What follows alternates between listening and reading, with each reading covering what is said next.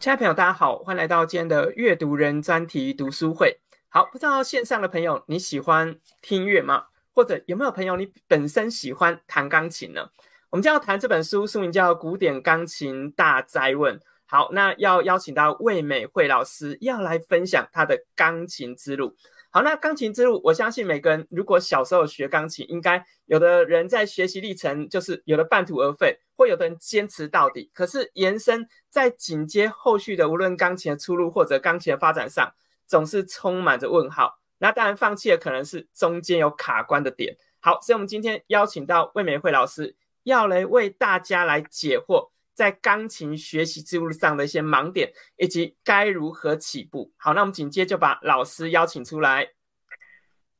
Hello，老师好。Hello，大家好。是，俊老师好，还有阅读人的粉丝朋友们，大家好。我是魏美惠。对，能够邀请到博士妈来分享你的新书。这本书是《古典钢琴大灾问》。好，为什么想要出这本书呢？缘由是什么呢？呃，其实这个想法已经在我的脑海里面。萦绕很久，呃，大概是从我在念博士的时候，因为那个时候，呃，有一堂课啊，叫做 Piano Pedagogy 钢琴教学法，那位教授他就有提到说，因为通常我们一对一或者是一个人对几个人的这样子的课程，那你能够触及的、能够教学的学生，呃，会比较受限，所以他鼓励我们大家能够出书，呃，或者是著作或者是影片等等的，能够让这些东西，呃，能够流传下去，然后能够触及。更多人，所以那个时候出书的这个想法就一直在我的头脑里面环绕着。这样是，所以我们今天才有机会能够看到这本书《古典钢琴大灾问》。好，那我相信很多朋友也有一个好奇，因为我们现在可以看到坊间有蛮多很厉害的音乐家或者一些音乐的表演者。那不知道老师你自己的音乐之路是从小就是音乐班这样科班长大吗？还是你是半路出家的呢？呃，我算是有点介于中间啊。其实我，因为我出生于一个完全不懂古典钢琴的。古董古典音乐的家庭哦，就是我们家里从来就没有古典音乐这件事情。然后小时候，因为那个时候刚好经济起飞，然后每个人家里就是雅马哈说的，学音乐的孩子不会变坏，所以那个时候是学钢琴的一个非常全盛的时期。然后那个时候，幼稚园的老师们才一般，他们就发下一个单子，然后问说我要学什么乐器啊？然后我就很很有勇气的跟妈妈说我要学钢琴，所以就开始了这跟钢琴的这个不解。之路这样子，但是因为那个时候是跟呃幼稚园里面的老师学的，然后他可能也不是很专业，然后后来进到小学也都不是跟很专业的老师学习的，一直到那个时候小六的时候，可能班上有一个同学刚好他的哥哥有去考音乐班，所以就是因为这样子，我才被呃那个那个同学的家长。介绍给我妈妈说，哎，那你女儿既然有在学钢琴，那要不要去学？呃，去考考看这个音乐班。所以大概是在小五、小六，我我们我的家庭才知道有音乐班这件事情，然后也才开始去找专业的老师来来考音乐班这样子。对，然后之后就一直就是音乐班，然后音乐系这样子，一直到现在。嗯，哇，所以老师也算是从六年级之后进入正式的一个音乐学习旅旅程在科班。所以你觉得小六进入这个科班算太晚，还是其实刚刚好呢？还是其实可以更早？非非常晚，算是非常非常晚。因为像陈玉香大师也也讲过啊，就是我们学钢琴，你最好在十二岁以前就把所有的。就是重要的曲目，还有你的技巧都建立了，然后等于我十二岁那个时候才开始要建立我的古典方面的，包括技巧还有曲目，所以是起步非常晚的。你可以发现，呃，像以前的音乐神童，像莫扎特啊、贝多芬等等，他们都是所谓的音乐世家，就是从胎教开始，他们就一直浸浴在这个。古典音乐的这个这个美妙的音声音里面，因为你要制造出美好的音乐，耳朵是第一要务，所以等于说你必须呃对音高啊、节奏等等啊这些东西，你越早学，呃你会越把它变成像是语言一样，因为我们说音乐即语言，你就像我们学英文的一样啊，你如果越晚学，你会觉得越困难，那所以音乐也是一样，你越早学，你会觉得它越简单，是，所以。嗯，如果能够从胎教开始，然后从一开始初学就找到正确的老师，那我觉得在这条路上会更非常容易走起来，会容易的多了。是我们这也是补充给我们线上的爸爸妈妈们，如果发现自己的孩子在音乐这个有一些稍稍天赋，好，那就越小越早接触会越好。那当然也在这个学习历程当中，能够为他在这个音乐路上找到更好的一个发展性。好，那我相信延伸。其实我们线上有些人也对学习音乐有很大的好奇，紧接他们肯定脱离十四岁、十二岁很久了，他们已经来到大人，二十岁、三十岁、四十岁。可是如果这时候我开始学的话，如果我从一个新手到我能够视谱弹出基本的，呃，我看到谱能够弹，通常会需要花多久的时间呢？呃，其实成人。呃，就是十二岁以上，就是比较有逻辑力的人来学钢琴，其实是在某方面来讲，呃，会更快，因为你在你的头脑的思维方面，你对节奏啊、对认谱这些，呃，你的理解力会比较强。然后我的有一套全盖式教学法，也就是利用这一套比较有逻辑性的理念，希望能够帮助呃成人十二岁以上的人能够快速能够。认谱啊，认识节奏啊，还有知道如何去掌握一首曲子的脉络。所以，如果今天你是十二岁以上，然后你能够掌握正确的方法，而不是呃旧有的那一种哦，我从一个音一个音开始认，或者是我从简单的节奏再慢慢到复杂的节奏。呃，如果你能够用一种比较有逻辑性的来来进入呃呃弹钢琴的这个这个领域的话，我觉得快速的话。啊，因为像之前我有实验啊，就是我有一个一到三课，大概五个礼拜，他们就可以认谱，然后就可以弹给爱丽丝的第一页，所以算算是蛮大的成就。嗯，哇，五周的时间就能够有机会试谱，并且把基本的音音乐可以弹出来，所以其实我觉得这是一个给大家一个很棒的一个目标。不要想说哦，很多人想说学音乐可能要花个一年两年。才有机会能够慢慢的视谱，慢慢练出来。没有五周就有机会，所以只要在跟对老师或用对的方法，就能够把你想要呈现的音乐美妙能够展现出来。好，那我相信大家，哎，老师可以补充一下，但是要练习，对，要练习，嗯，这是重点，不能只是听老师说，还要自己投入时间去不断的尝试去练习，才能够把这个练习这个呈现结果呈现出来。但我们目标不是马上要成为大师啊，只是我们希望能够呈现一个音乐的一个分享，给自己所爱的人，或者延伸在某些团体的活动当中，能够在音乐表演上跟大家一起交流，或者本身我相信有线上朋友是在教会，好，教会也常常会需要用到钢琴的分享。好，那当我准备要学钢琴，有些爸爸妈妈或者延伸自己就会问说，那我该不该投资钢琴？买一台钢琴，那如果要投资，我要先从多少钱开始买起？还是一开始我就应该笃定一个大目标，我就先从五十万、一百万这种高等级的钢琴先投入，我才能够做到底呢？老师为什么建议呢？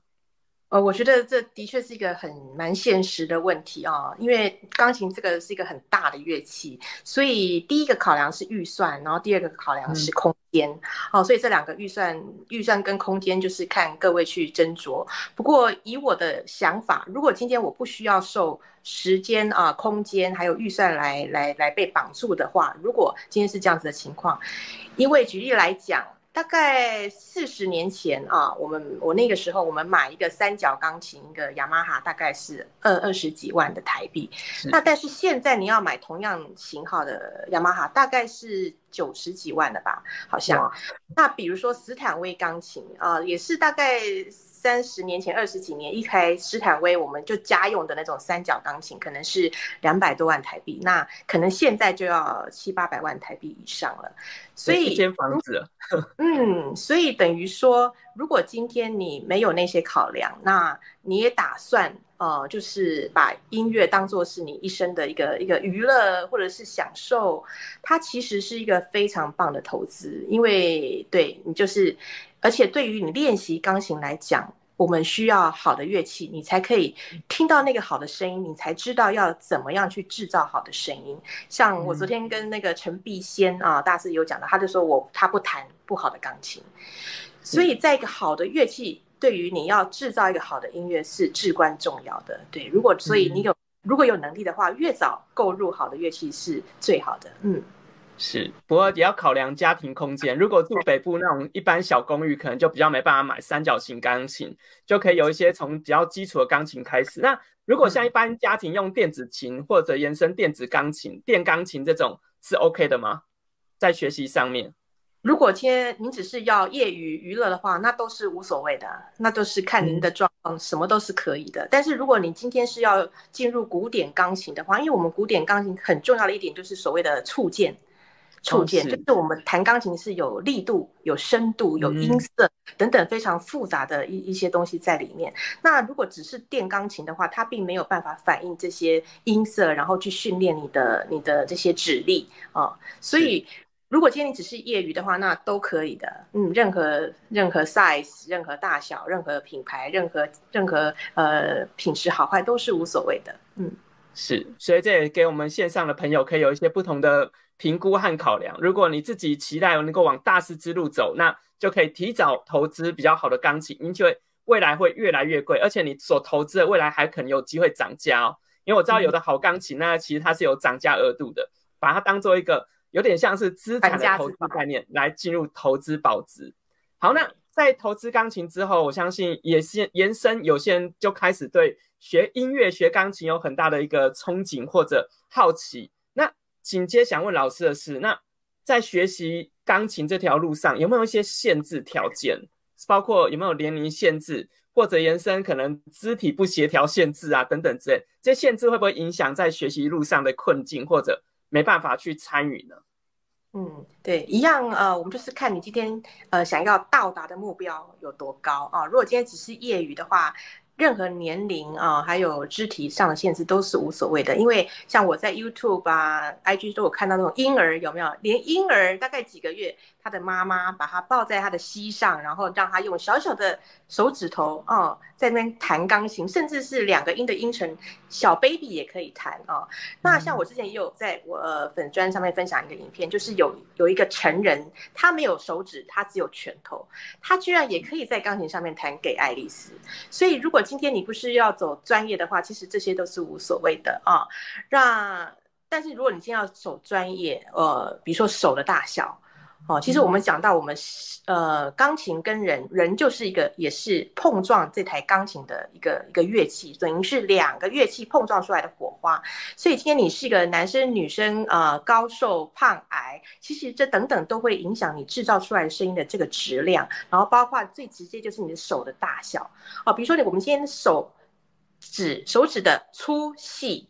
哈，你的长短，还有包括你的张开的这个跨度。好，这些都会影响到你是否有办法弹出那种像拉赫曼尼诺夫这种非常艰难的曲子。你有没有办法在在舞台上跟呃将近一百位的这些交响乐团团员在那边跟他们的声音抗衡？这些都是非常现实的问题。对，是。但是如果就是如果你只就从不同角度，如果业余的话就可以很自由，没有限制，在这个条件上我可以自由的发挥。可是如果但如果你要走向那种表演之路、大师之路，就的确有一些肢体是需要大量的训练去磨练出来的。对，我看这的确也是在很多人在学习音乐上面会紧接会有一些评估考量，哎，自己是否走这条路？因为也像我知道，像舞蹈这件事，有些人就是天生舞蹈白痴，那个肢体不协调。那在学音乐上面，会不会有这种钢琴的身手不断卡关这种？白痴状态，因为我相信很多人其实，在学音乐也会有很多不同的卡关因素。那老师，你会看过哪些卡关的原因呢？呃，我其实我会把它归类为四四大项啊。第一项就是肢体，第二项是耳朵，第三项是眼睛，第四项是你练琴的效率。呃，我呃分开来讲啊。第一个就是肢体，比如说很多人他刚开始弹，他没有注意到手指的姿势，他可能都用压的。他为了制造出声音，哈，他就自用压的，然后就变成说你的第一关节这边没有支撑，然后这样，当你弹了快一年之后，如果你发现你怎么一直没有办法弹那种快速音群的时候，这时你就要考虑说你的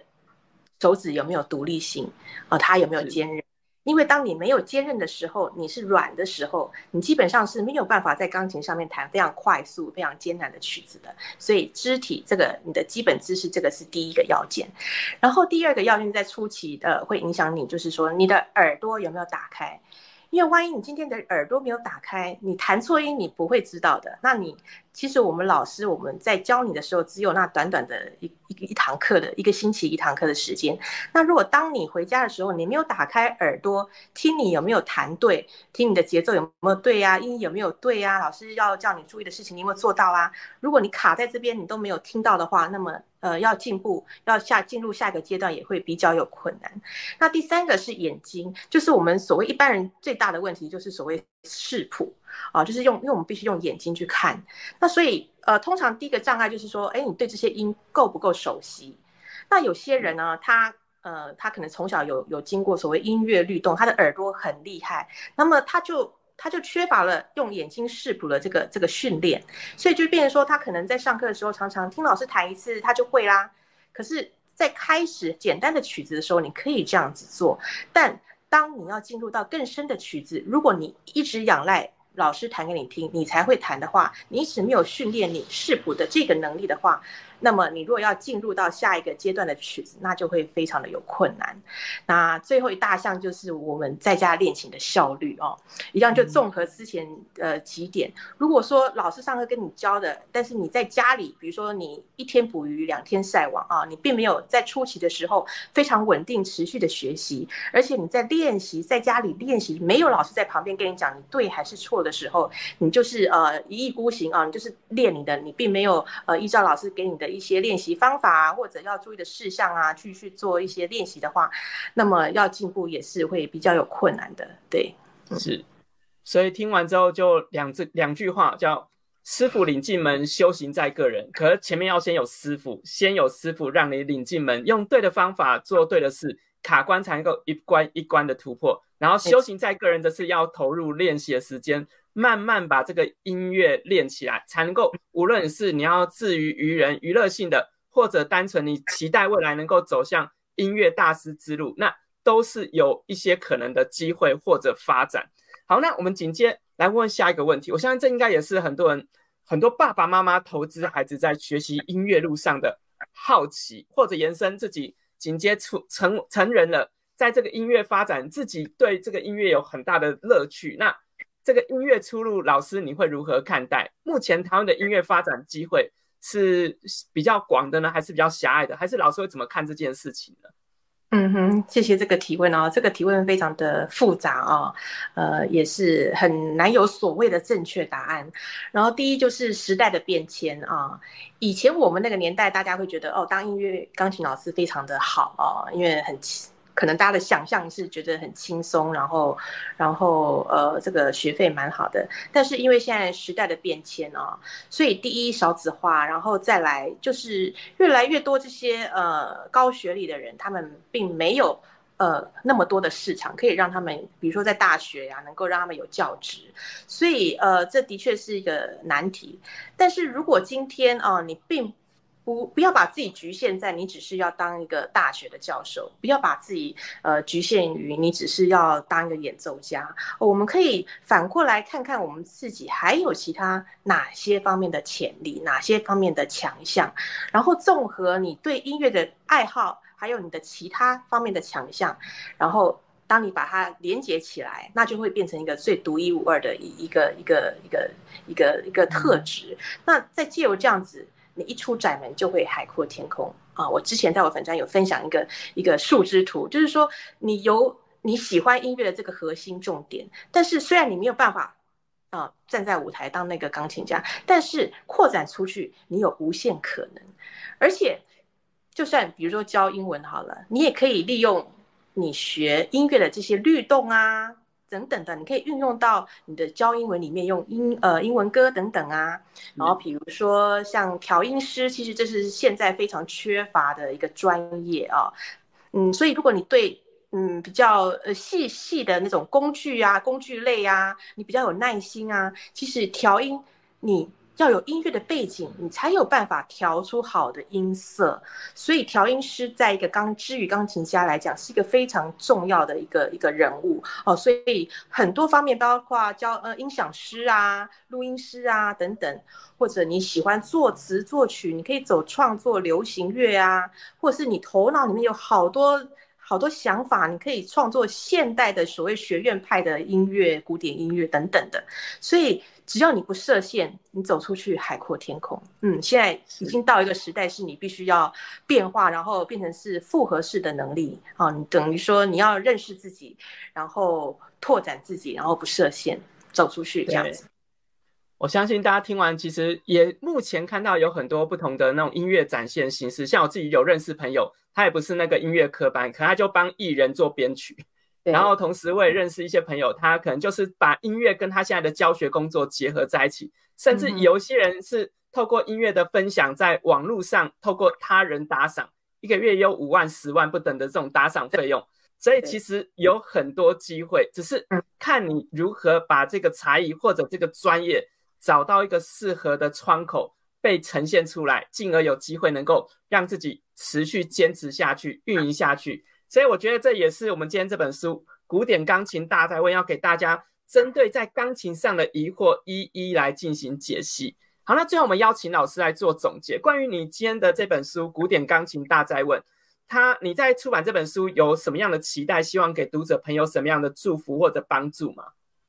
呃，其实这本书它我是设定为给呃所有的人都可以看，不管你是老师啊、家长啊、学生啊，或者是你甚至完全不懂音乐，呃，我。我是把它写成有点散文式的。那有关钢琴的比较专业的知识，只有在第一部分啊。然后我后面基本上就是一些散文类，比包括呃我学钢琴的历程啊，然后包括一些你怎么找老师啊，这些很大家对学习古典钢琴会有的一些疑问。那所以呃。就是所谓大灾问，为什么叫大大灾问呢？因为其实有里面有一些有一些疑问是它没有绝对答案的，所以我是以我自己的个人观点啊，我这四十年来学关学钢琴的这四十年来的经验，然后提出我个人的观点，然后也欢迎大家指教这样子。然后主要的目的也是希望能够透过这透过这本书，大家可以更了解古典钢琴到底是一个什么样子的东西，它到底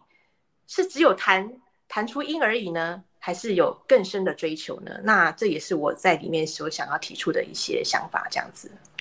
是，所以我们今天很荣幸都邀请到钢琴博士妈来分享新书《古典钢琴大灾问》，来解析大家在钢琴上的疑难杂症。当然，延伸后续如果有读者朋友想要询问一些问题，他买这本书之后可以到哪里去找你？你本身有粉砖吗？可以如何追踪订阅呢？有我一个粉钻叫做钢琴博士妈育儿日志，然后上面也有一些我的 IG 连接，我的 Podcast 钢琴博士聊到火星去，还有我的虾皮商场连接，里面有呃贩卖一些我出的一些课程，从零开始的课程，然后还有就是 YouTube 频道里面有一些我自己弹这些曲子的一些影片等等，然后希望大家可以上网看看。